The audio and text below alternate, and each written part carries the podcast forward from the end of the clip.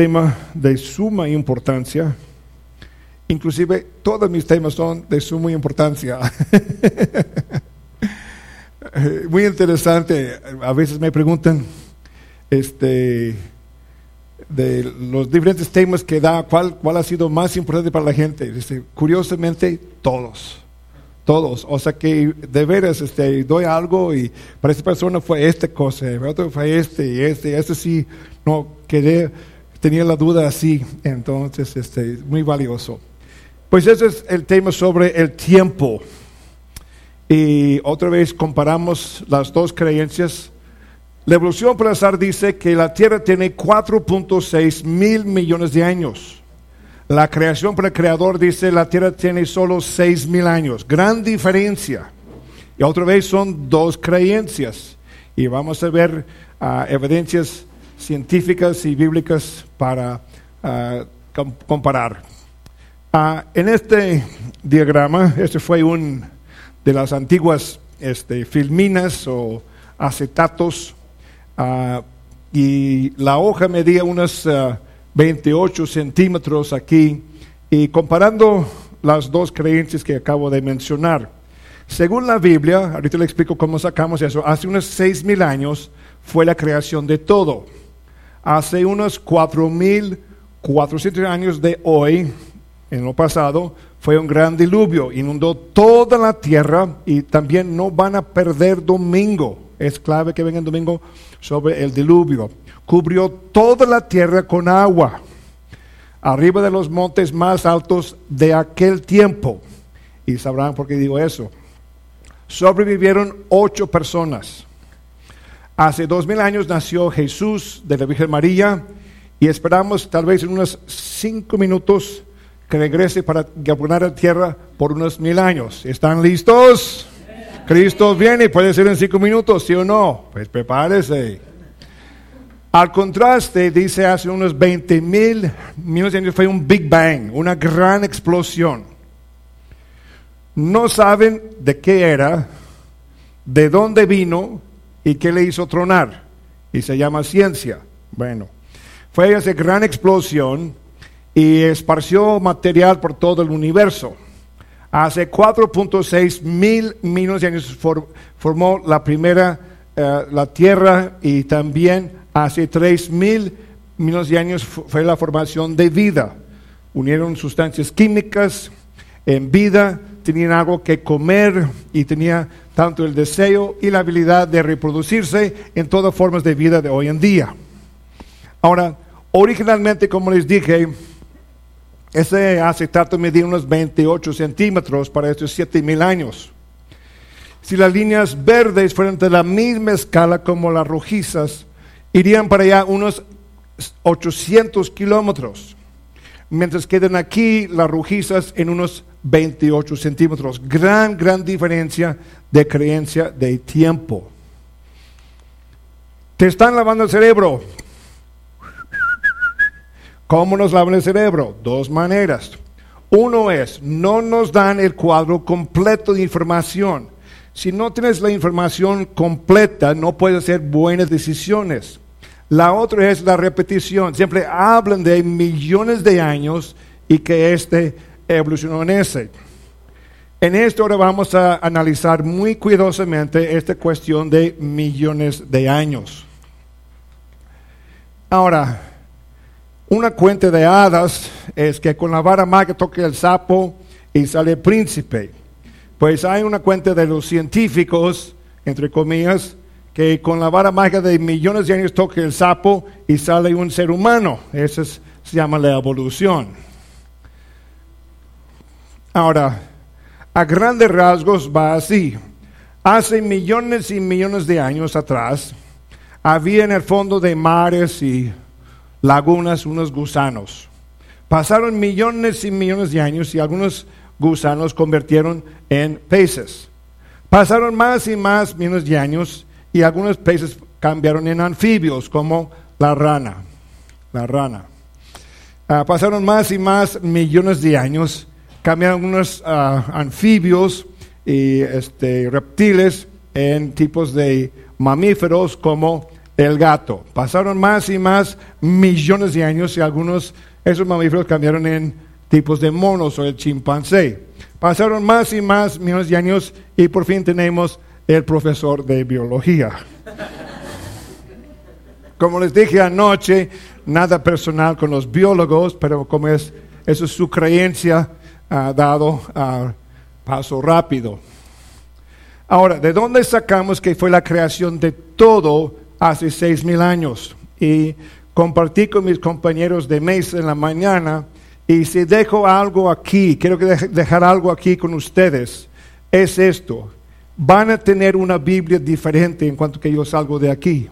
Va a ser la misma Biblia como cuando entraste, pero va a ser diferente. Van a ver cosas que no han visto antes. No la voy a torcer, no la voy a cambiar, nomás voy a decir, mire lo que dice. ¿sí? Hay personas, que Dios bendiga, siervos de Dios, que dicen, y son personas de renombre aquí en México, por lo mínimo, dice, la Biblia no dice en ninguna parte cuando Dios hizo la creación. Bueno, déjenme darle oportunidad de enseñarle lo que dice. ¿Sí? Ahí vamos. Primero tenemos aquí este diagrama que es la genealogía, empezando con Adán. Y también este gráfico enseña, por ejemplo, Adán fue creado, vivió 930 años y vamos así acomodando la secuencia de su genealogía como está en la Biblia.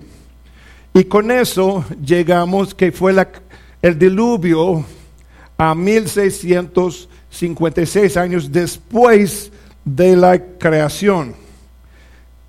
También es otro beneficio del gran manual de 80 páginas de superinformación, porque va a estar esto dentro de ese manual. Le, voy a esa parte para que vea un poquito mejor y lo que notamos aquí es que el hijo de Adán, Seth, vivió años suficientes de haber conocido a Noé cuando nació. O sea, había comunicación entre los antediluvianos. Este, también antes del diluvio los hombres vivían un promedio de 912 años son años iguales los que tienes tú, los que tengo yo, no son años diferentes. Y veremos en la tarde hoy con los dinosaurios por qué el hombre y los dinosaurios y otros animales vivieron tantos años, pero le explico después. Entonces empezamos, como la Biblia dice, sumando genealogías. ¿Sí? Y a 1656 años después de la creación, de esa primera semana, fue el gran diluvio. Después del diluvio, este, por ejemplo, Noé, repito, él vivió años suficiente haber conocido a Abraham cuando nació. Su hijo, Sem, vivió años de haber conocido personalmente a Abraham, Isaac y Jacob. Entonces otra vez había posibilidad de conocimiento, intercomunicación entre los patriarcas. Después del diluvio seguimos sumando sencillamente genealogías. Luego tenemos que la nación, pues la familia de Israel o Jacob creció en Egipto y los años que estaba en cautiverio en Egipto. Después fueron liberados, pasaron unos 40 años en el desierto. Luego tenemos años que gobernaban jueces y reyes. También están estipulados sus años que gobernaban. Podemos sumar ahí más años de cautiverio. Y por fin llegamos al último libro del Antiguo Testamento en Malaquías, donde por la historia ah, secular agregamos unos 300 400 años hasta que naciera Jesús. En eso sumamos todos esos datos y sacamos unos 4000 años desde la creación hasta que naciera Jesús. De Jesús para acá son 2000 años, 4 más 2 son 6000 años. Entonces así fue que ocurrió la creación. Ahora, Un detalle más muy valioso y es un principio a la vez. La Biblia, cuando quiere enseñarnos una verdad, y no falta, pasa a todos, que un día estás leyendo y tú crees, yo creo que descubrí una verdad nueva, que nadie sabe tal verdad. Ya la descubrí. Puede ser. Si es una verdad de Dios, a veces es una verdad descuidada. Eso ha pasado muchas veces en la historia. Total, si es de veras una verdad de Dios, Dios va confirmando esa verdad de varios versículos, diferentes situaciones en la Biblia va confirmando. Basar una doctrina en un solo verso es muy peligroso. Dios siempre consta sus verdades de varias maneras. Aquí es otro ejemplo. En el libro de Lucas tenemos la genealogía de Jesucristo, toda la distancia para atrás hasta Adán. Son un total de 75 generaciones. Yo propongo nomás para hacer una leve calculación que fueron un promedio de 50 años entre padre e hijo. Yo sé, yo sé que hubo ocasión que fue más de 50 años entre padre e hijo. Otra ocasión fue menos de 50 años entre padre e hijo. Total es una buena idea de hacer un cálculo simple. Tenemos 50 años por cada generación son 75 generaciones, multiplicado es 3.750 años. Casi lo mismo que sumamos de los 4.000 años. Entonces, confirma de otra escritura, de otra manera, que sí fue la distancia en tiempo desde la creación hasta Cristo de casi 4.000 años. Y de Cristo para acá, 2.000 son 6.000 años. Ahora, Vuelvo otra vez con mi creencia de los evolucionistas.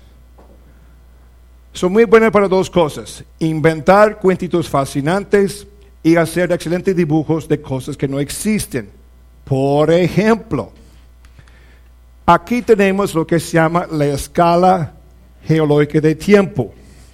Ahora no me hagan ningún gesto que son nombres muy raros. Por lo mínimo todos aquí saben un nivel de geología. Jurásico, ya les dije. Ahora, ¿cuál es la idea? La idea es esta. Las rocas más, más viejas están más dentro de la tierra. Encima de ellas son más jóvenes. Encima de ellas son más jóvenes. Y si van sucesivamente. En esta tabla aquí, la escala lleva números. Estos representan millones de años. ¿Cómo saben eso? No le voy a decir. Voy a dejar que ellos les digan. En el libro de texto dice lo siguiente. La edad de la roca es determinada por el fósil. ¿Cómo? Si hay un trilobite fósil y saben ellos que tiene 570 millones de años, y ese fósil está dentro de una roca cámbrica. La roca cámbrica tiene 570 millones de años. Ah, muchas gracias. Boteamos la página y dice, la edad del fósil es determinada por la roca. ¿Cómo? Si hay una roca cámbrica y ellos saben que la roca cámbrica tiene 570 millones de años y se encuentra en esa roca un fósil de trilobite. El trilobite tiene también 570 millones de años. No le prendió el foco, no le cayó al 20, pero le oído un poquito más. Una publicación de ciencia americana dice lo siguiente. Desde hace mucho tiempo, cualquier persona inteligente ha sospechado el razonamiento circular en el uso de las rocas para fechar los fósiles y los fósiles para fechar las rocas. Es decir, que la evolución prueba la evolución, prueba la evolución. Eso no es ciencia, razonar en círculos. O sea que este prueba eh, a sí mismo, no, no es, así es. No es. Bueno, entonces, quedamos aquí con escala en lo que de tiempo y hacemos una pregunta. Oiga, ¿dónde en la tierra podemos ir para ver precisamente en sitio esta escala geológica de tiempo? Y pensamos, ¿a dónde? ¿Dónde? Ah, un buen lugar sería el Gran Cañón de Arizona, Estados Unidos. Es un hoyo enorme, kilómetro y medio de profundidad, mucha, pero muchos niveles de roca expuestos para estudiar. Ah, fantástico. Pues fueron para allá los geólogos, hicieron un catálogo exhaustivo tabularon todo, todo el nivel de roca, nombrados y calificados y todo, todo. Y a fin de cuentas, ¿qué creen? A ver todo el gran cañón, todo el nivel de roca que está ahí, le falta 50% de los niveles, totalmente ausentes. Ah, caray, qué pena. Bueno, la roca más vieja se llama precámbrica. Es el mero sótano. ¿Sí? Acuérdese eso. Aquí hay un mapa de Norteamérica. La roca superficial.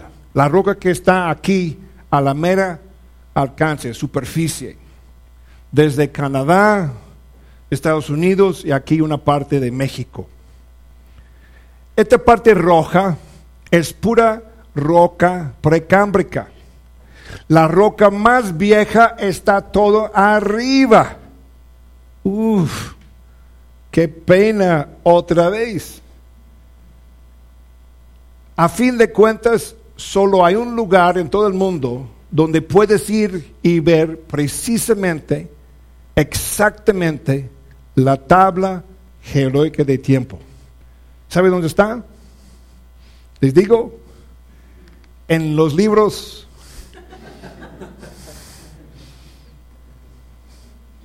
No le dije que son buenos hacer dibujos de cosas que no existen. Bueno, vamos a ver relojes que indiquen una tierra joven. Empezamos con el primero, el delta del gran río Mississippi puede haber sido acumulado en 6 a 10 mil años. ¿Qué es un delta? Cuando fluye un río y llega un cuerpo de agua más grande que el río, van frenando las aguas y van acumulando los sedimentos de tierra, arena, basura que lleva las aguas. Esa acumulación se llama el delta del río, donde el gran río Mississippi, Estados Unidos, desemboca por Nueva Orleans en el Golfo de México este, los petroleros han hecho perforaciones buscando petróleo, tanto en el continente americano, tanto ahí por el Golfo de México.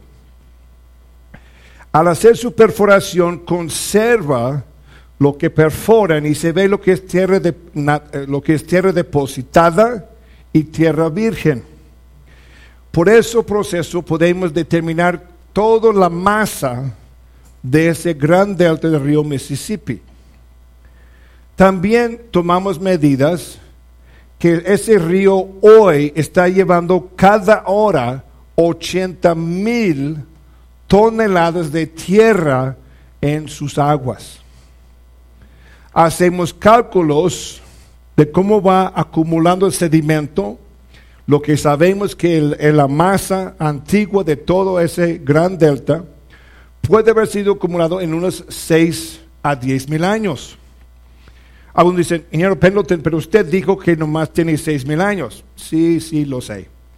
Pero no tomen en cuenta que fue un gran diluvio y a lo mejor en unos 200 años bajó gran cantidad de esas tierras ah, ahí. Total indica tierra joven de miles de años, nada de millones de años.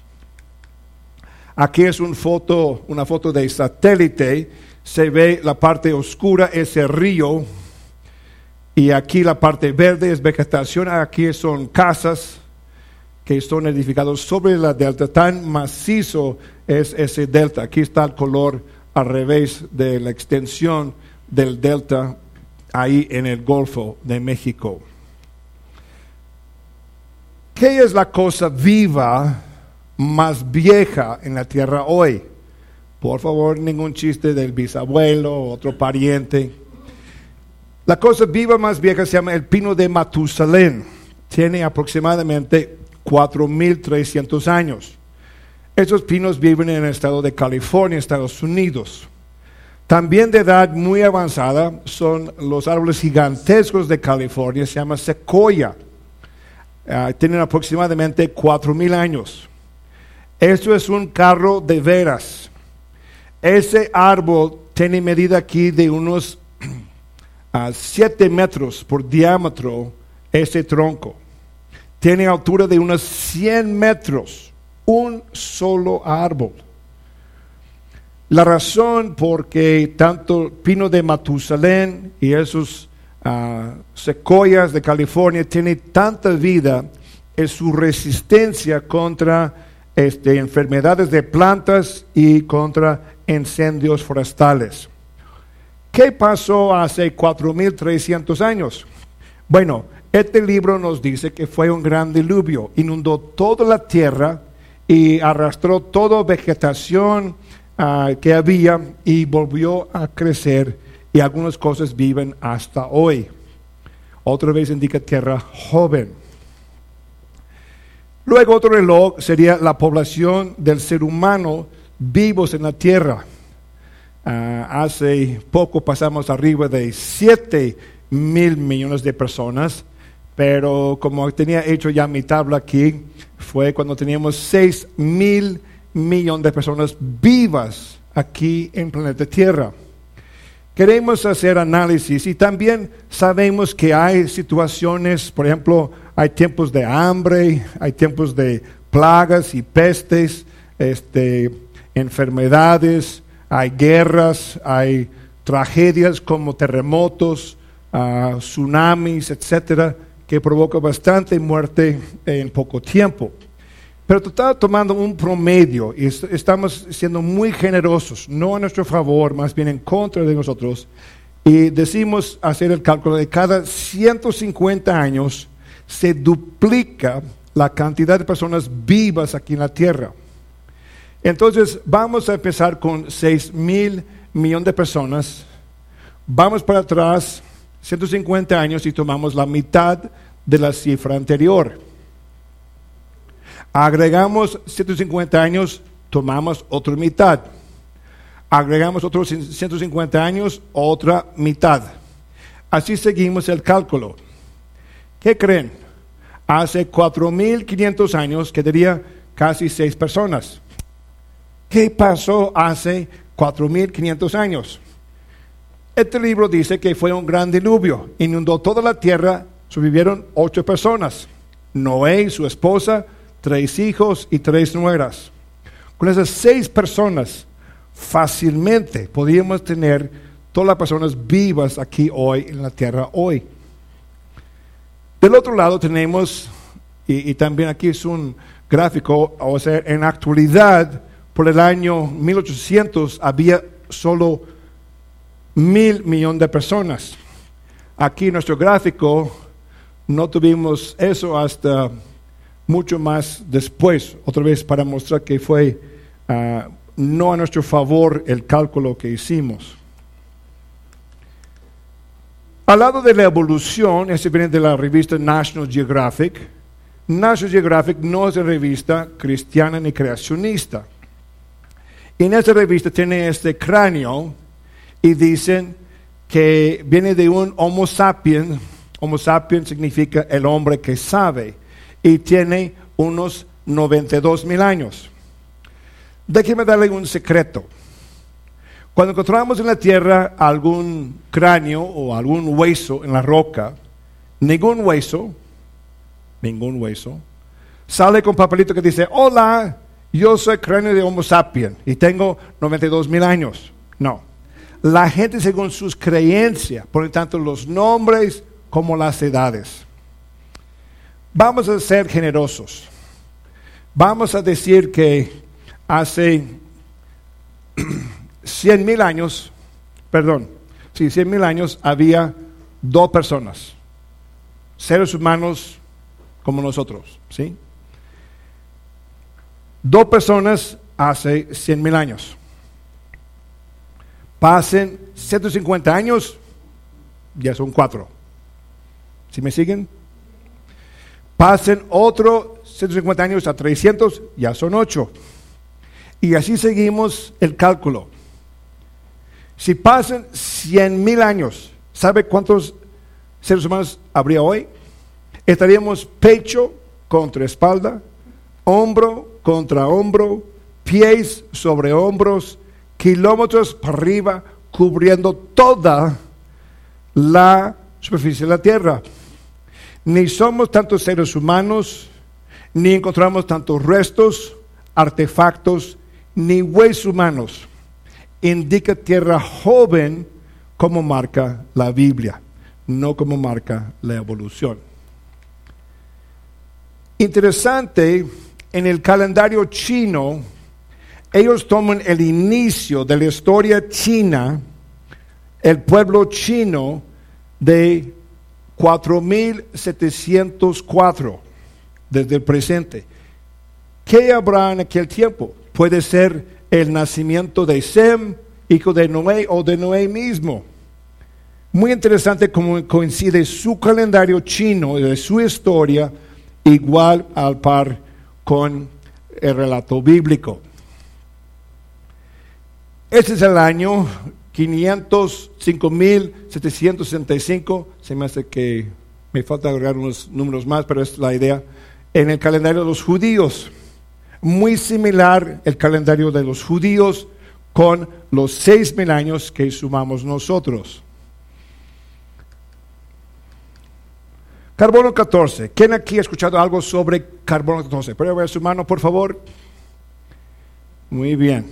Ahora los demás, mire, necesito contestar a esta gente, porque si no le contesto no van a dormir bien esta noche. Entonces, si todavía no leíste tu Biblia, sería buen momento para que la leas. O sabe qué, mejor, póngame atención, tal vez aprenda unas cosas interesantes. Primero, ¿cómo se forma carbono 14? un rayo cósmico del Sol choca con nitrógeno 14, se convierte en carbono 14. Carbono normal es carbono 12. Carbono 14 es inestable, decimos radioactivo. De un tiempo no conocido, se deshace el carbono 14 y regresa a ser nitrógeno 14. La, emisión que da puede ser detectado con un aparato que se llama contador de Geiger. Ese aparato percibe cuando hay un descarga de carbono 14 volviendo a ser nitro 14. Toda cosa viva tiene carbono. Bacterias, algas, peces, aves, árboles, seres humanos. Tenemos bastante carbono y algo es carbono 14. Cuando una cosa viva tiene un equilibrio de cantidad de carbono 14, carbono 12. Cuando se muere empieza a perder carbono 14. Y la idea es esta de medir cuánto le resta en una cosa ya muerta de carbono 14 para calcular más o menos su edad de muerte. Eso es la idea. Pero de cosas que ya sabemos su edad, falla drásticamente carbono 14. Por ejemplo, había una foca, el cadáver de una foca seco, muerto por 30 años, con la prueba de carbono 14, dio edad de muerte de 4.600 años. Nomás tenía 30. Una foca recién muerta dio edad de muerte de 1.300 años. Un árbol vivo de su cáscara su, corteza, dio edad de muerte de 10 mil años de muerte. Estaba vivo el árbol. La prueba del tejido de un caracol vivo dio edad de muerte de 3 mil años de muerte. Cáscaras de caracol vivo dieron edad de 27 mil años. De otro extremo, carbón natural de Rusia, que supuestamente tiene 300 millones de años, dio edad de 1680 años. O sea, vemos aquí grandes errores. Esos nomás son pocos de muchos que han sido publicados. Ahora, los, entonces, carbono 14 no es confiable para fechar las cosas. Y también por los más estudiosos, aquí son las publicaciones seculares. No son cristianas, no son creacionistas. Donde observaron esas ah, anomalías así en las pruebas de carbono 14. Esos son pocos de muchos que sí existen. Entonces eso sí indica que carbono 14 no es método confiable para fechar las cosas que la Tierra joven.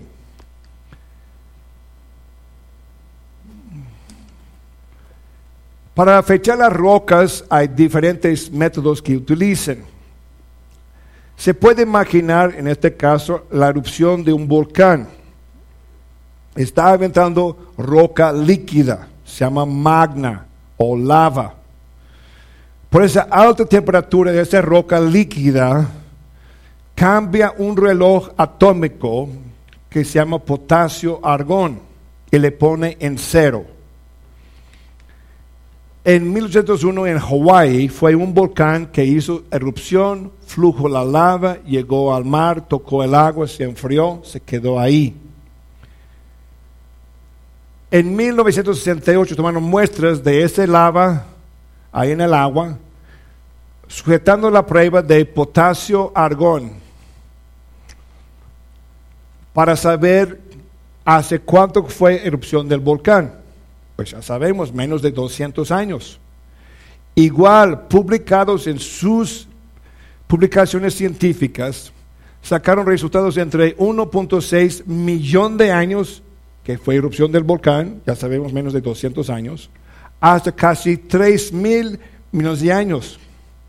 Esas son de cosas que ya sabemos sus edades, otra vez muestra que no son confiables sus métodos.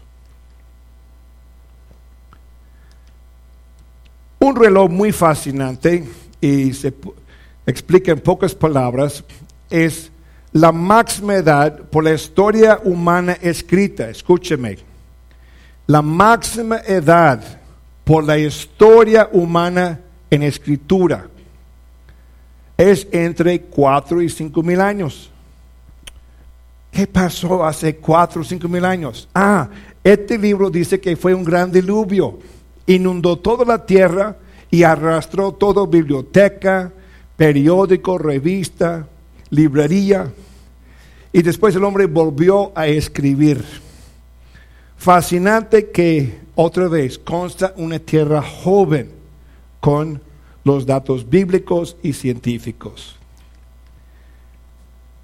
Los fósiles. ¿Qué es un fósil? Un fósil es algo que vivía antes, que quedó preservado en estado de piedra. Aquí está mi fósil favorito. Es una bota de vaquero fue encontrado en el oeste de Texas y pobre vaquero, se le quebró la pierna y pie quedó en la bota. La bota fue encontrada en 1950, y, pero en 1980. Y hicieron a un escaneo, se ven aquí los cinco dedos de su pie. Ahora, de este lado se ve el diseño de la costura llevaron la bota a varias fábricas de bota para vaquero y en una de ellas dicen, ah, sí, es nuestra bota. Es un diseño que usamos en los 50. En tan solo 30 años, todo quedó ya fosilizado. Nada de millones de años. En pocos años.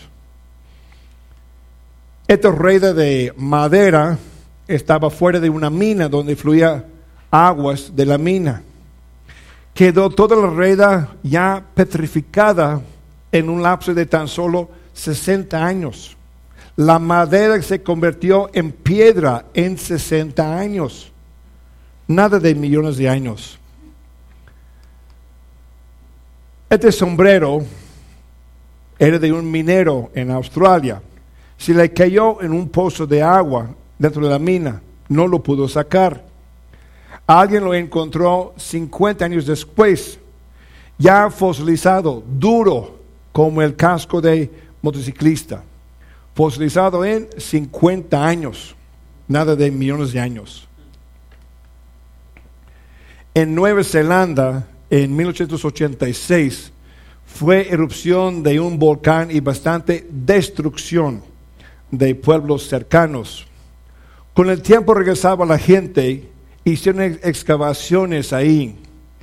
Alguien encontró este sombrero igual convertido a roca.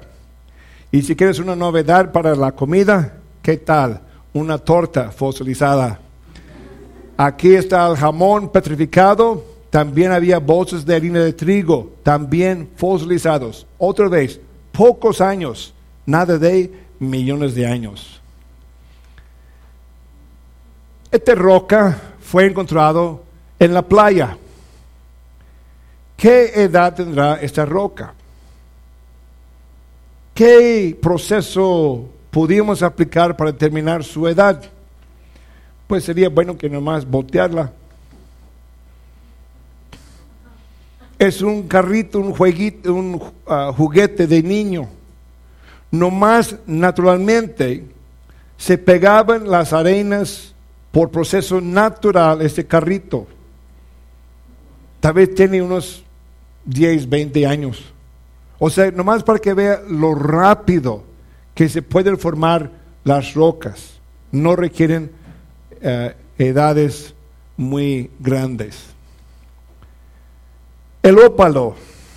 Eh, para mí el ópalo es una de las joyas naturales más bellas. Es un arco iris de colores. Y también nos dicen que requiere millones de años para que se formen ópalos.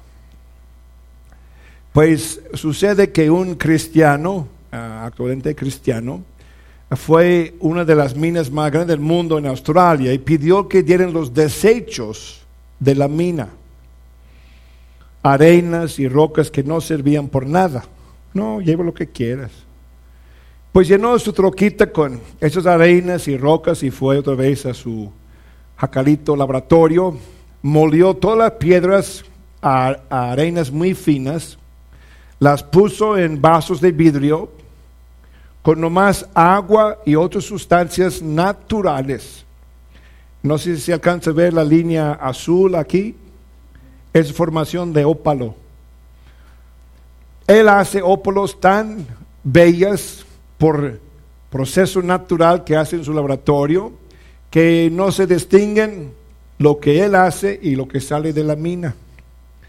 Uh, tengo amigos que nos apoyan en esta obra misionera, que él labora ópalos, pero los compra del mercado, eh, que son de minas, pero conoce a ese señor y tuve recién comunicación con él y, y dice, sí, este, no, no se distinguen. O sea, se ve debajo el microscopio electrónico. Lo que hace él en el laboratorio, lo que sacan de la mina, se ven idénticos. Entonces no requieren millones de años para que se formen los ópalos. Esta fotografía tomé cerca de Monterrey, Nueva León. Es sobre, dice, 64 millones de años de naturaleza gota a gota. Y aquí es una foto de las grutas de García. ¿Qué están haciendo? Nos están lavando el cerebro. ¿Qué podemos hacer para defendernos? Bueno, que usáramos la palabra de Dios. Dice ahí, ¿dónde estabas? ¿Dónde estabas cuando yo fundaba la tierra? Házmelo saber si tienes inteligencia. ¿Qué propongo? Lo siguiente. La próxima vez que alguien dijera en tu presencia, tal y cual, millones de años, con todo respeto, educación, pide la palabra y dice, mm, perdón, ¿estaba usted ahí? ¿Te lo vio? Marcó un reloj. Inclusive, quiero que hagamos un pequeño ensayo. Hay que acostumbrarse a hacer eso. Yo cuento a tres, ustedes van a decir, ¿estaba usted ahí? ¿Se me explico? ¿Ya están listos? Ahí va.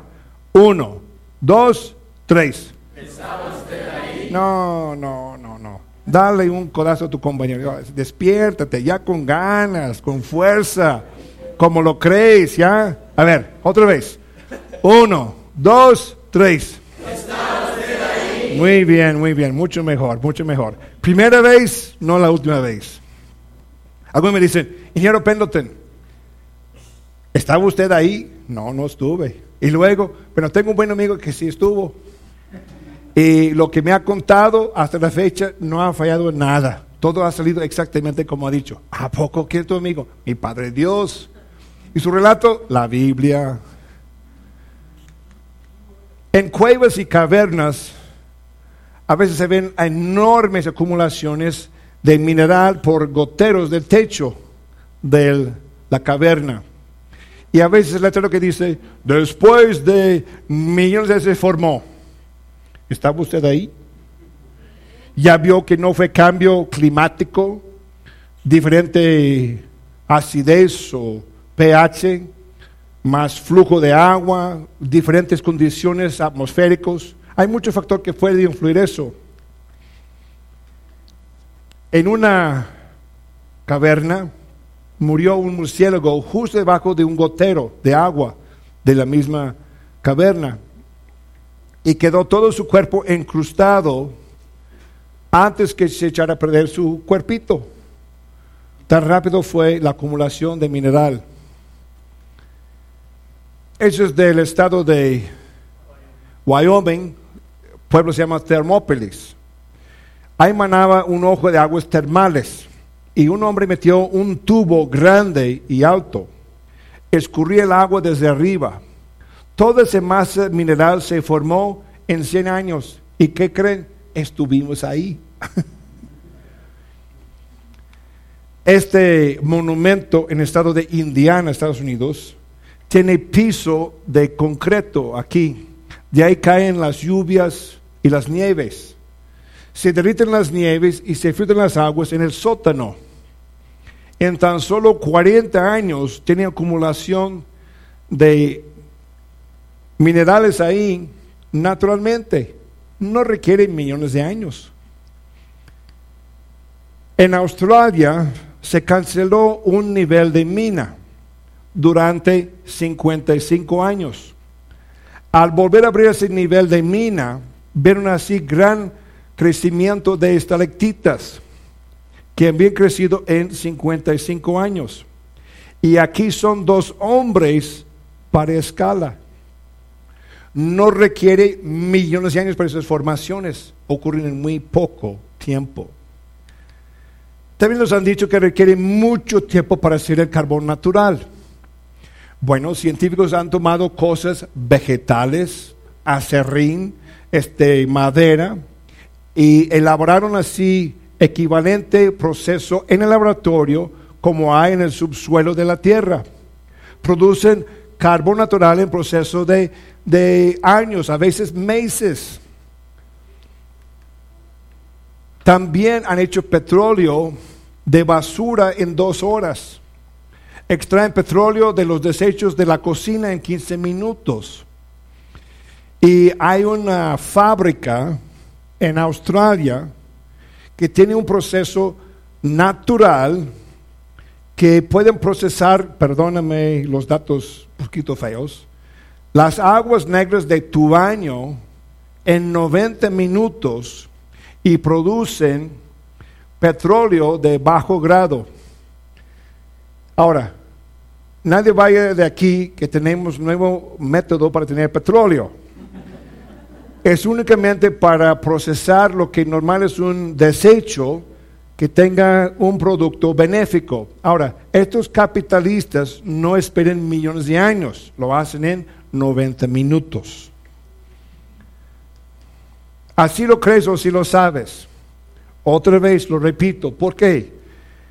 Otra vez nosotros primero tomemos un paso de madurar. Tenemos muchas creencias, está bien.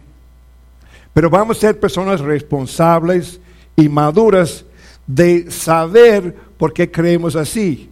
No nomás porque siempre he creído, así me han dicho, no, no, vamos a aprender. Y luego al hablar con amigos, familiares, vecinos, colegas, y empiezan a hablar de millones de años, dice, espérame, ¿crees que son millones de años o sabes que son millones de años? O sea, nuestra tarea es ayudar primero que nosotros aprendamos a pensar y luego ayudar a otros también empezar a pensar. Porque a veces esas cosas están muy arraigadas y tenemos que ayudarle a la gente que piense.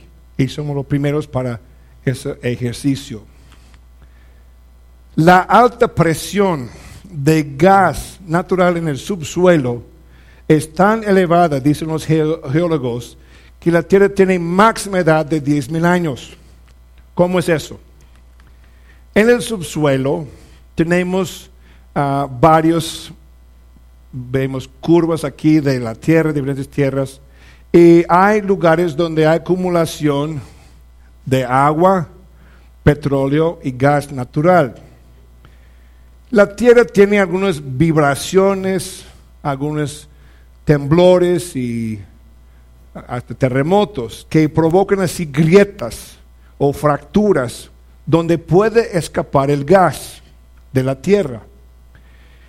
Pero la presión del gas en cuanto que hagan así perforación en un nuevo pozo, la presión de gas es tan fuerte, dicen los geólogos, si la Tierra tuvo más de 10.000 años, tendría tantos grietas y fracturas que sería mucho más reducido la presión del gas. Pero como es tan alta, es indicación positiva que la Tierra es joven, mucho al nivel como marca la Biblia el coral. Ahora, el coral es un animal que crece en los océanos y en cuanto que muera, deja su, ah, el calcio que fue del animal y va acumulando el coral en los océanos. Y podemos medir, y han medido el crecimiento de eso. Todo el coral en los océanos puede haber crecido en tan solo 4.500 años. ¿Qué pasó hace 4.500 años? Pues ya les dije. También los cometas. Ahora, los cometas tienen máxima vida de 10.000 años y no hay fuente para ser nuevos. ¿Qué son? Son hechos de mucha agua congelada, gases y rocas. Y cuando se acercan más a nuestro Sol, por el calor, radiación, se derriten y dejan así los vapores del cometa. Y calculan los astrónomos que tienen máxima edad hasta que se derrita todo el cometa de 10.000 años.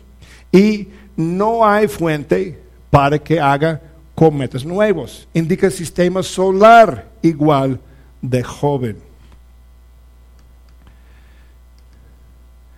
Ahora, eso son nomás para romper el hielo, por decir abrir su entendimiento que hay muchos relojes que indican tierra joven. Inclusive tenemos cientos de procesos físicos que establecen un límite a la edad del mundo. Más del 99% de estos procesos dan una edad menor a miles de millones de años. Y van constando lo que dice la Biblia de tierra joven es verdad. Y, otra vez, aquí es un buen ejemplo, como les dije, cómo nos han lavado el cerebro. Una parte es, es que no nos dan el cuadro completo de información. Es información que no nos han dicho antes, que acabo de compartir con ustedes y está a nuestro alcance. Y, y de veras en eso también, acuérdense lo que compartí anoche, Oseas 4.6, que dice, mi pueblo pereció porque le faltó conocimiento. ¿Quién es el pueblo de Dios? Nosotros. Si nosotros perecemos por falta de conocimiento y somos los mensajeros de Dios al mundo, ay, pobre del mundo. ¿Verdad? O sea, primero tenemos que ser fortalecidos con la verdad para que poder compartir la verdad. A concluir, vamos con esta idea. Hay dos maneras de creer en la Biblia. Algunos dicen, voy a creer que la Biblia es falsa hasta que sea comprobada que es la verdad. Pues yo te pregunto, ¿está bien? Yo te más pregunto, ¿cuánta evidencia te es suficiente para que crees que es verdad? Yo te ofrezco que toma mi actitud que es esta. voy a creer que la Biblia es la verdad hasta que sea comprobada que es falsa. La he leído pasta a pasta no sé cuántas veces y no encuentro en ella ni siquiera un error. Además, sus mandamientos, sus principios, sus decretos, los he puesto por obra. Y cuando lo hago así, me salen bien las cosas. Y cuando que no, me salen mal las cosas. Pero es tal como dice palabra de Dios. Y la puedes creer desde Génesis hasta Apocalipsis. Amén. Pues en eso pasamos a la segunda parte de hoy. Es sobre los fósiles.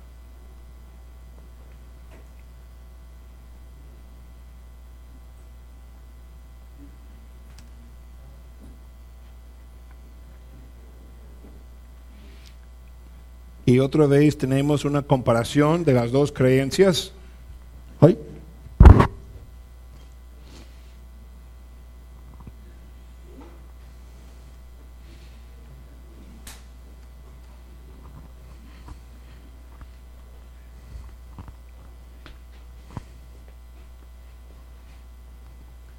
La creencia la evolución por azar dice, el registro fósil tendrá eslabones transicionales entre las especies. La creación por creador dice, el registro fósil no tendrá eslabones transicionales, sino que mostrará especies distintas.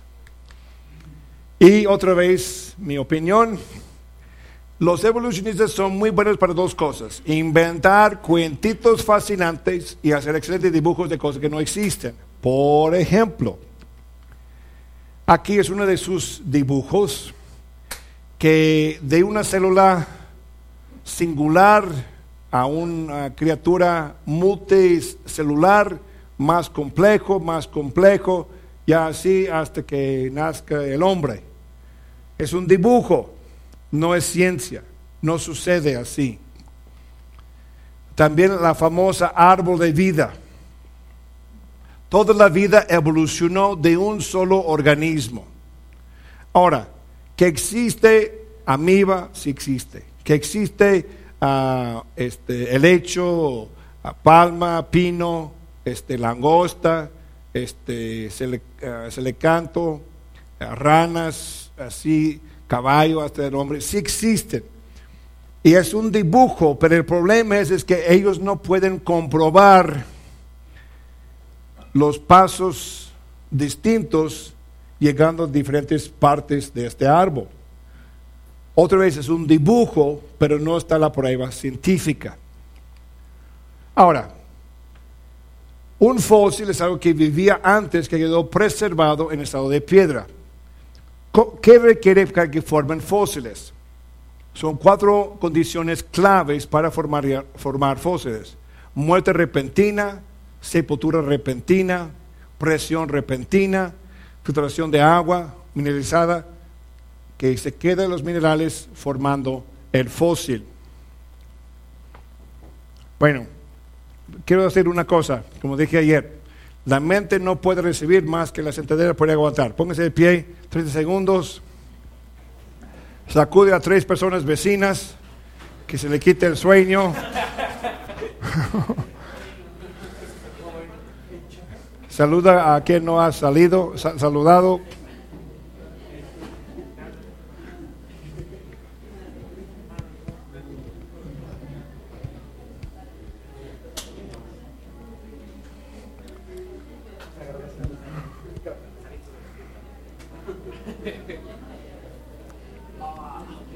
Bueno, gracias. Ya con eso. ¿Mm? No, ya tengo. Pueden tomar su lugar. Gracias.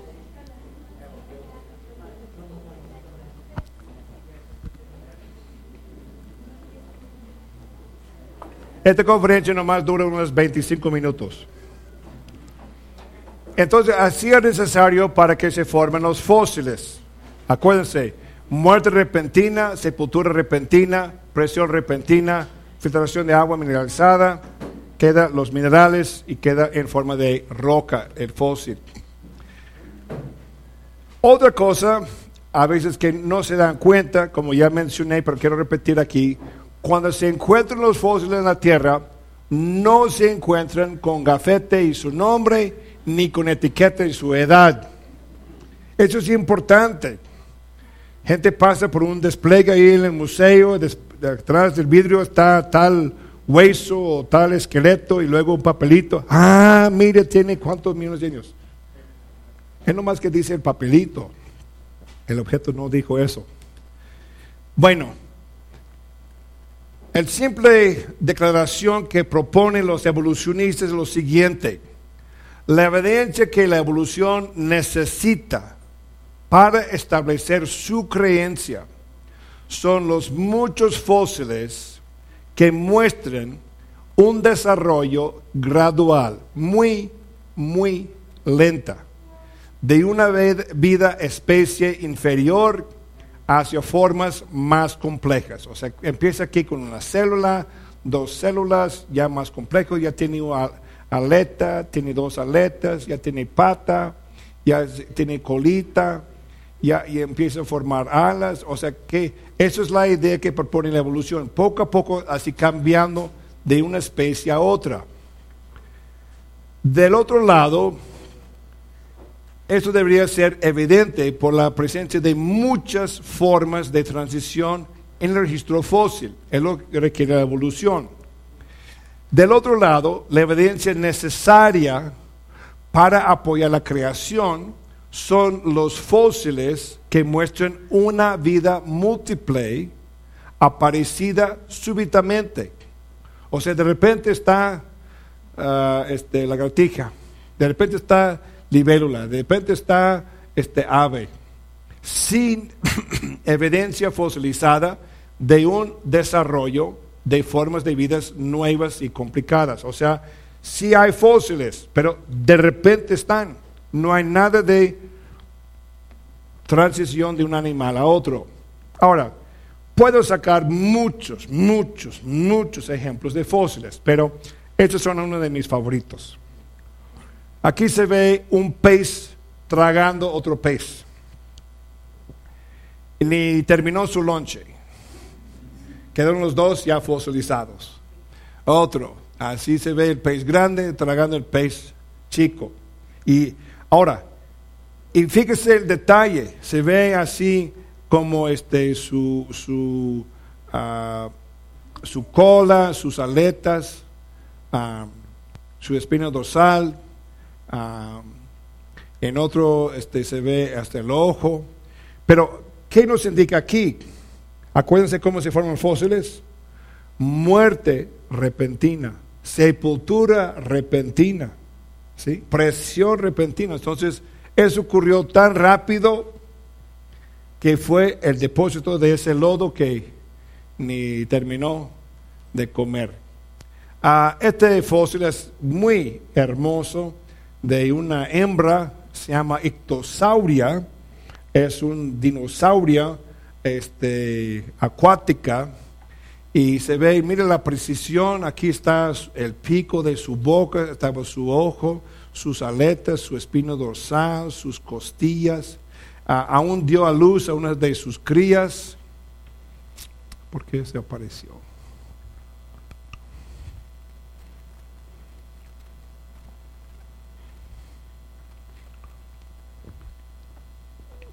Pero otra vez también este, algo tuvo que ocurrir aquí rápido, que fueron todos ya sepultados.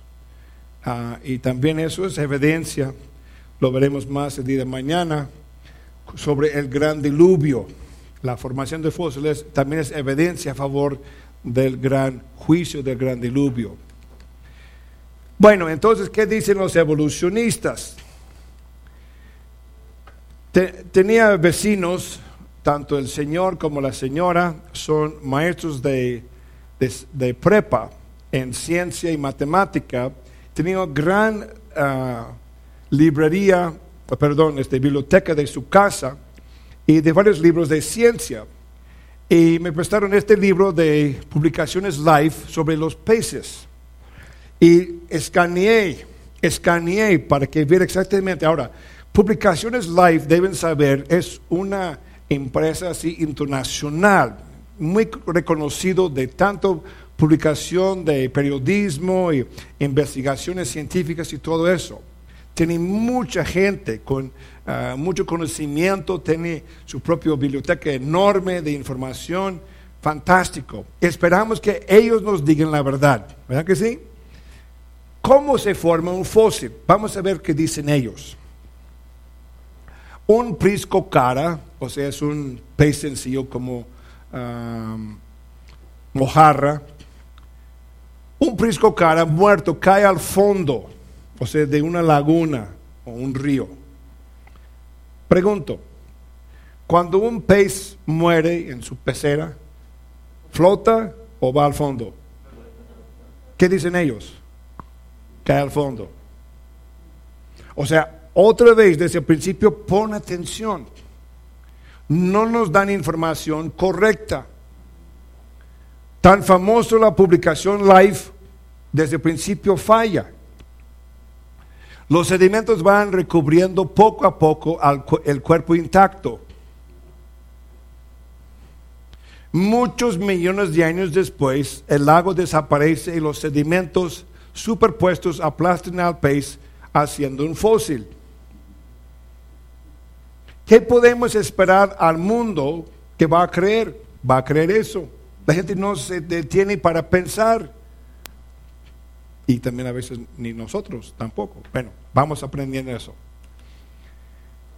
Cuando Miriam pues flota, si no fuera muy grande, van los otros pececillos, gaviotas, algunos insectos acuáticos y van comiendo las carnes del pez. Si no fuera muy grande, en ni siquiera ocho días quedan nomás así los huesitos y escamas del pez y van al fondo. Eso es normal, es lo que observa, es la ciencia. Pero vamos por otro lado. Aquí nuestro campeón está nadando felizmente. Y un día, hace unos 4.400 años, fue un día excepcional, que empezó un gran diluvio y generó bastante lodo. Y le vino una tonelada de lodo. No pudo nadar por ahí y quedó ya sepultado vivo en el lodo y que en poco tiempo murió. Pero ahí quedó y con el paso del tiempo quedó su esqueleto. Tengo, no conmigo, pero tengo así una placa de, piedra y tengo muchos pececillos. Se ven hasta sus ojitos, sus aletas, su espino dorsal, todo. Precisión, porque fueron sepultados rápido. Y eso se explica mejor la formación de 95% de todos los fósiles. Bueno, vamos a tratar un caso muy popular, es supuestamente el registro fósil de, que implica la formación, la evolución del caballo. Y ese es el diagrama que de la evolución del caballo, dos diferentes etapas. Y, y, vamos a ver más en detalle aquí desde el principio. Y se ve de esta manera, se llama Eoipus, y tiene en este caso tiene 18 pares de costillas. El siguiente aquí tiene 15 pares de costillas. Este tiene 19 pares de costillas. Este tiene 18 pares de costillas. Y eso no es evolución de variar tanto costillas.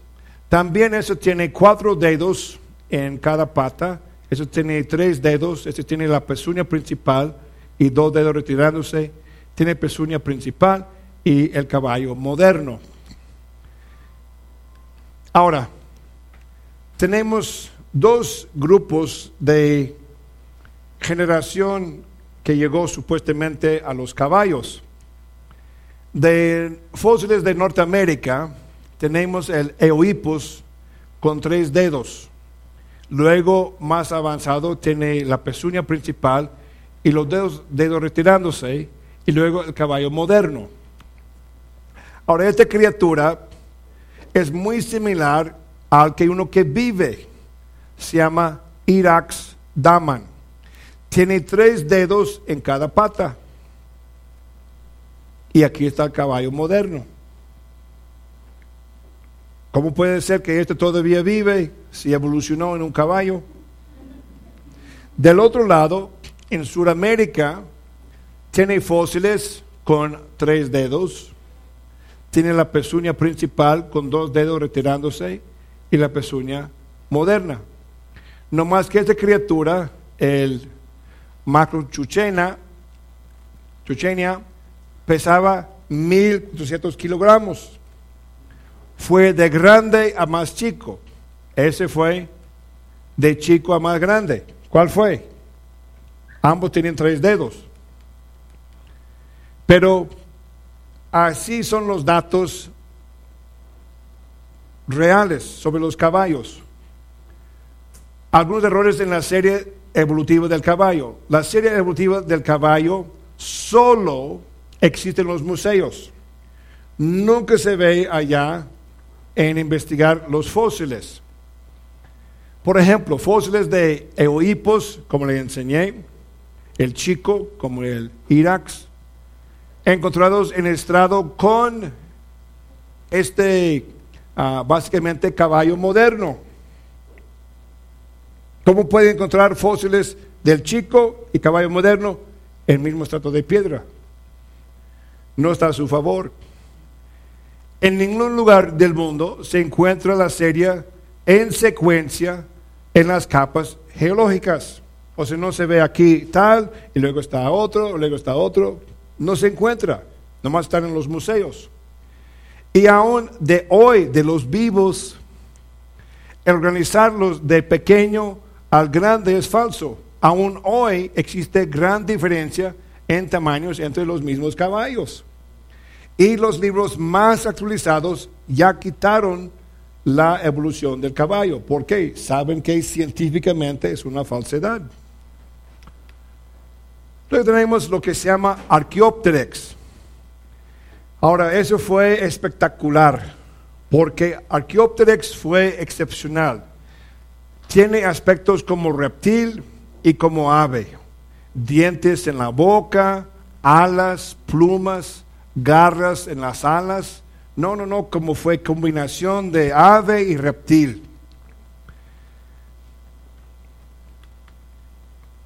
Se puede imaginar, vamos a darle al lado de ellos, que hay un reptil evolucionando, llegando a tener plumas y alas y volar como ave. Entonces, como está en etapas evolutivas, como está aprendiendo a volar, no va a ser muy capaz en volar en el principio, como hoy tenemos avestruz y ah, que no tienen plumas pero no puede volar, tenemos gallinas que pueden volar poquito, tenemos este ah, gorriones y otros burros, burritos, así que ¿cómo se llaman? Este sparrows, sparrow, ah, te caché, ¿eh? ni sabe inglés este, no. y, este, y otros pájaros que vuelan, y los, las águilas, ¿sí? Puede volar. Ahora, si fuera así, avanzando lentamente a volar, ¿qué tipo de plumas va a tener? Y obviamente su calidad de pluma es marca de su habilidad de volar. Pues en uno de esos fósiles hallaron así una pluma de Archaeopteryx. ¿Qué creen? No es pluma como tiene avestruz, ni tiene la gallina. Es como tiene el águila. Y sí podía volar muy bien.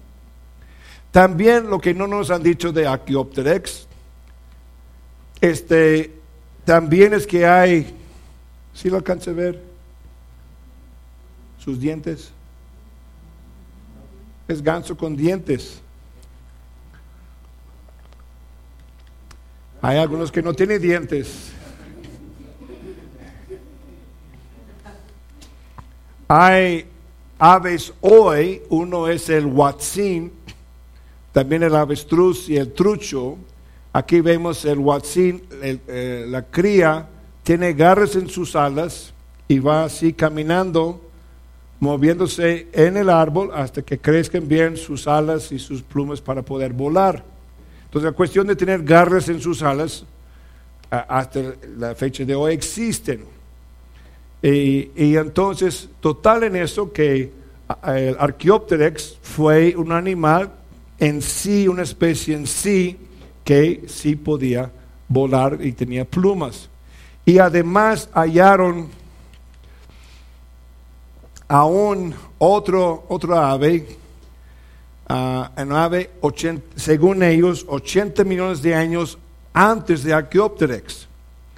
Y entonces, este, otra vez no queda nada. O sea, que son especies en sí, no hay nada de evolución. Cerca a Londres hay lugar que se llama Swindon, donde hay un ojo de lodo. Se puede imaginar un ojo de agua, pero es un ojo de lodo. Y está trayendo desde el subsuelo en el lodo este, algunas conchas. Aquí está el ojo de lodo.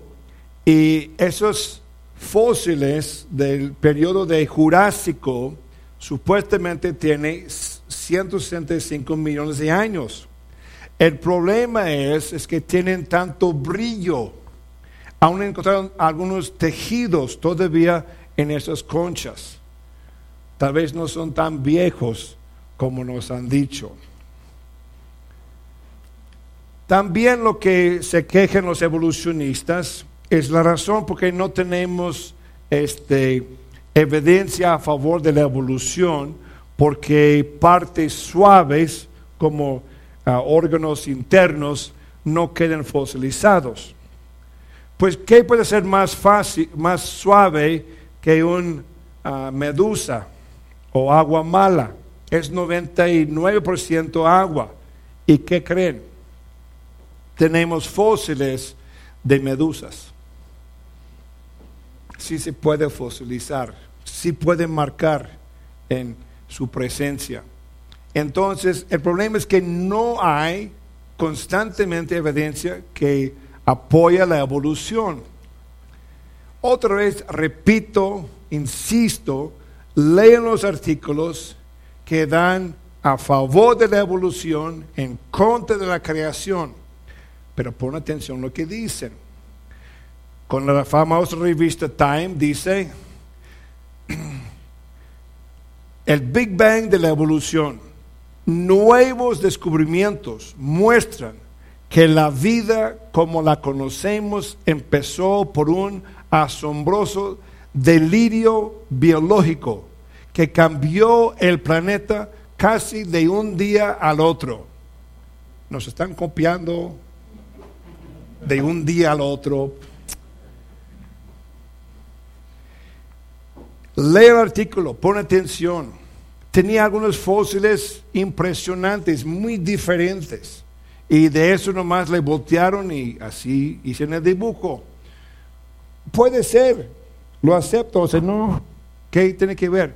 Pero quería ver a dónde van, a dónde van, qué quieren concluir.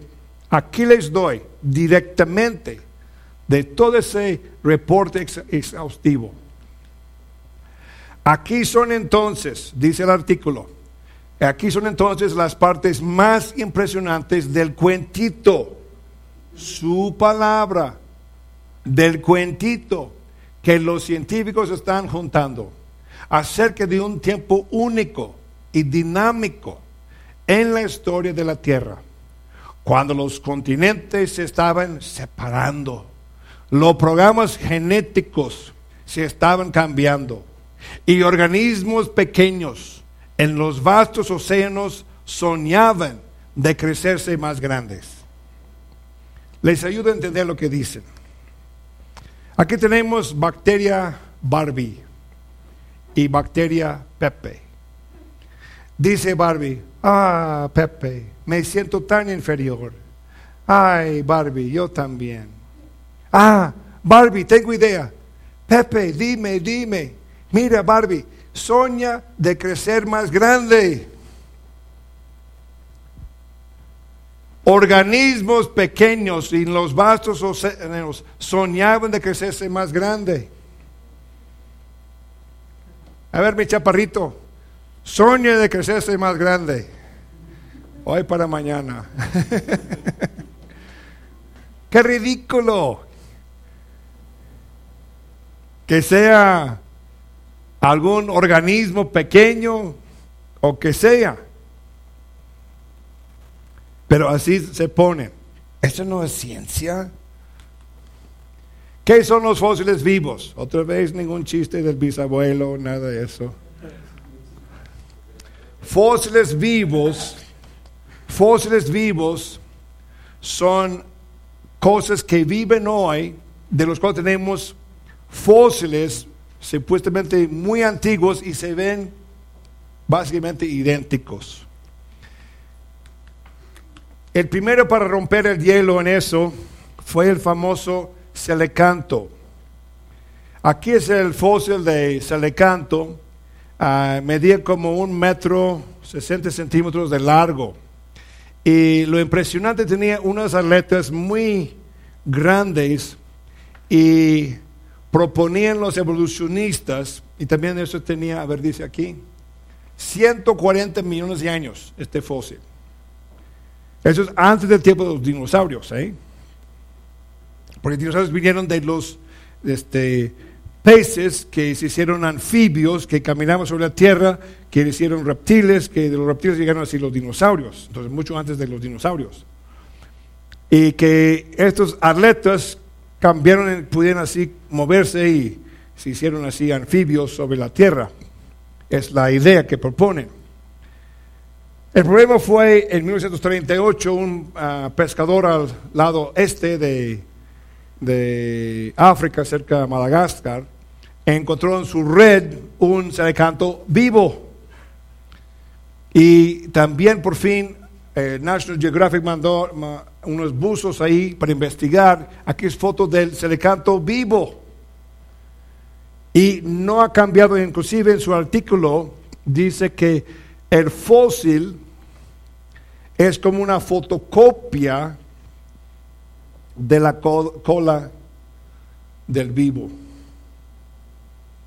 Y no ha cambiado nada durante 140 millones de años. Si eso fuera verdad, pero no es verdad.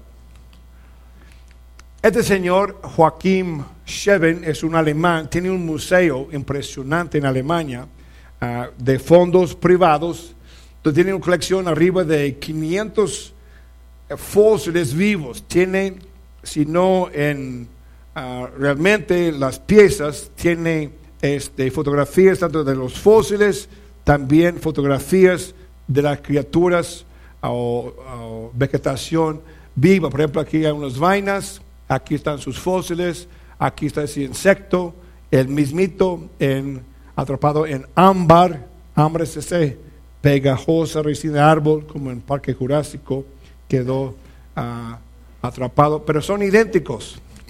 Ah, aquí esas hojas son idénticas, pero según la evolución tiene diferencias de millones de años entre el fósil y el vivo. Ese avispa y fósil y vivas.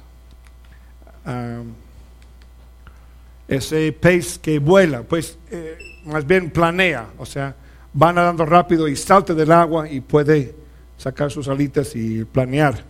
Pero igual el esqueleto del fósil es igual del vivo. Aquí es un trilobite y este se puede pensar, perdóname, pero hay que describir algo, es cuando hay una cucaracha en la cocina y ya quedó. Pues este, no sé cómo fue la ocasión, pero quedó aquí. ¿Se puede ver así la suela del zapato? ¿Sí?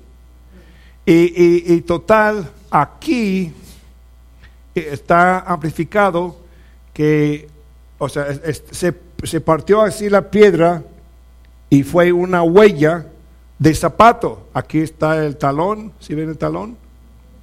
Y la suela. Pero aquí había aplastado un trilobite Bueno, esto está horrible, porque según la evolución, como enseñé antes, de trilobites vivían hace millones de años antes y ya quedaron extintos, pero este ya tenía zapato y lo aplastó el trilobite. Bueno, a concluir, ¿qué dijo Darwin? Ahora, Darwin no era, no estaba ignorante del problema, gran problema, pesadilla de problema que de su tiempo en su tiempo provocaban los fósiles. Dijo, escribió. ¿A qué se debe entonces que cada formación geológica y cada estrato no esté lleno de eslabones intermedios? La geología no revela ninguna cadena orgánica finamente graduada. Y esto quizá es la más obvia y seria objeción que puede colocarse en contra de mi teoría. La explicación radica, como creo yo, en la extrema imperfección del registro geológico. En otras palabras dice, mire, yo reconozco que no hay evidencia en fósiles a favor de lo que propongo yo.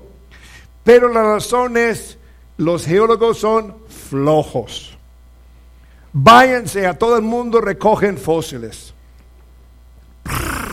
Ya fueron.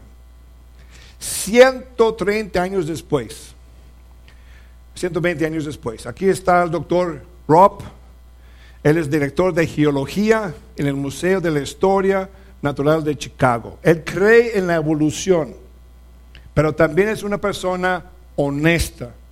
Dice, bien, estamos ahora 120 años después de Darwin y el conocimiento del registro fósil se ha cambiado bastante. Ahora tenemos un cuarto de millón de especies fósiles, pero la situación no ha cambiado mucho.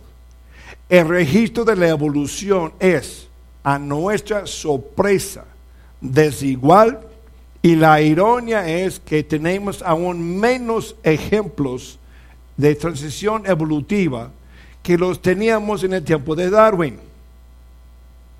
Darwin no tenía ninguno, ellos tienen menos.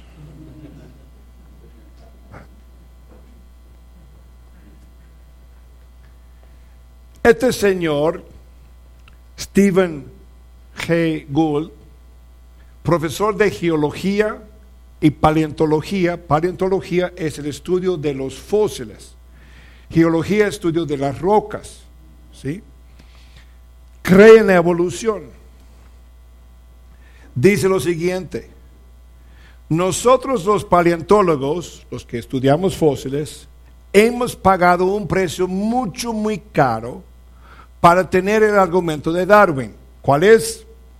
La evolución. Nos creemos como los únicos verdaderos estudiantes de la historia de la vida. Sin embargo, para preservar nuestro cuento favorecido, su palabra, de la evolución por la selección natural, percibimos que nuestros datos son tan malos que nunca vemos el mismo proceso que profesamos estudiar. Es experto, el profesor de geología, es profesor de los fósiles, cree en la evolución, pero dice, lo que enseñamos no lo vemos. Solo lo puede imaginar. Otro más y último, entre muchos. Este profesor es el paleontólogo mayor del Museo Británico en Londres. Tiene a su alcance en el museo 7 millones de fósiles. Escribió ese libro sobre la evolución. Y una persona leyó su libro y escribió diciéndole, profesor, escribió su libro, pero no puso ninguna fotografía, ni siquiera contrató un dibujante que hiciera un dibujo de un fósil intermedio. ¿Por qué? Aquí está su respuesta. Estoy completamente de acuerdo con sus comentarios de mi libro sobre la evolución acerca de la falta de ilustraciones directas de las transiciones evolutivas. Si supiera yo de alguno, fósil o vivo, le aseguro que las hubiera incluido. Usted sugiere que hubiera contratado a un dibujante para visualizar tales transformaciones. Pero, ¿de dónde conseguiría la información? Con toda honestidad, no podría yo proveerla y se lo dejaría al capricho del dibujante, no engañaría al lector. Siete millones de fósiles. Nada. ¿Por qué? No hay. En resumen, los fósiles, 95% de todos, todos, todos, todos, todos, son animales marinos con cáscaras y otros invertebrados. Invertebrados dice que tienen los huesos afuera, o más bien así tiene una concha, ¿sí? Somos vertebrados, tenemos los huesos dentro del cuerpo. Ahora, imagínate nomás que tú y yo somos este, almejas, ¿sí? Y vemos que viene una tonelada de lodo. ¿A dónde vamos a correr? Bueno, almejas no corren, ¿verdad? Ni nadan. Nada de nada. Y, este, y nos quedamos así enterrados. ¿Qué vamos a hacer? Fosilizados. Por eso, 95% de los fósiles son ese tipo, esa especie de animales. Quedan así por el gran diluvio. 95% del 5% que sobran son de algas y plantas. Igual no pueden nadar, son arrastrados igual por el gran diluvio. 95% del 0.25% de los fósiles que sobran son invertebrados e insectos. 95% del 0.0125% son vertebrados, mayormente son peces. O sea, vemos en cuanto que tengan más movilidad, podían escapar de ser fosilizados. Los que no podían moverse, más bien atrapados y fosilizados. 95% de los pocos fósiles vertebrados tienen los huesos adentro, que sea ser humano, que sea un perro, que sea una rana, ¿sí? Son un solo hueso. ¿Por qué? ¿Qué pasa cuando algo se ahoga? Por ejemplo, se ahoga un perro en un río. Con el tiempo se hincha, se, se apeste se deshace y hace pedazos. O sea, ¿qué requiere para que tenga un buen esqueleto? Muerte repentina, sepultura repentina, presión repentina, queda todo ahí. Pero cuando se pudre y hay tanto remolino en el gran diluvio, se hace pedazos y todo es esparcido. Lo que sí tenemos, todos los fósiles representan especies perfectamente bien desarrolladas y completas. Encontramos los fósiles, pero son, ya están. Nunca vemos así una leve, lento, lento, lento cambio de una especie a otra.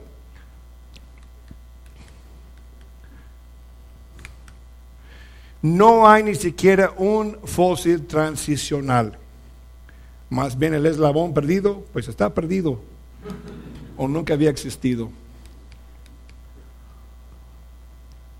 Y para concluir, vamos con este. ¿Cómo puedes creer que algo biológico o químico ocurrió en lo pasado que nunca nadie jamás ha visto ni comprobado en lo pasado ni en lo presente? Si no lo vemos suceder hoy, ¿cómo podemos esperar que sucedió en lo pasado? Eso no, no, o sea, por eso tenemos la ciencia que tiene relación con el conocimiento. Y si quiere una oferta de dinero, vaya, aquí está. Este turco que es, musulmán, pero cree en la creación por Allah, este, y tiene mucho dinero, ofrece 6.3 trillones, o sea, millón de millón de dólares a la persona que pueda mostrar un solo fósil transicional a favor de la evolución. Aquí están sus datos, todo eso. Y obviamente está feliz con su dinero porque no existe. En conclusión, la Biblia dice en Romanos 1:20, porque las cosas invisibles de Él, Dios, su eterno poder y deidad se hacen claramente visibles desde la creación del mundo, siendo entendidas por las cosas hechas, de modo que no tienen excusa. Las cosas que vemos tan solo en este salón, vemos a todos lados la inteligencia humana y nosotros mismos vemos la inteligencia divina que nos formó y nos creó. Bueno, déjenme, antes de terminar, un pequeño receso, darle un, ya está mi mesa, qué bueno. Esto nomás es para picarles.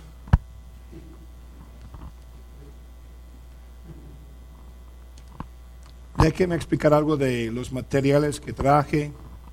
Y también están definitivamente, hoy es tu día de gangas, porque con la devaluación y no he cambiado los precios, pero hoy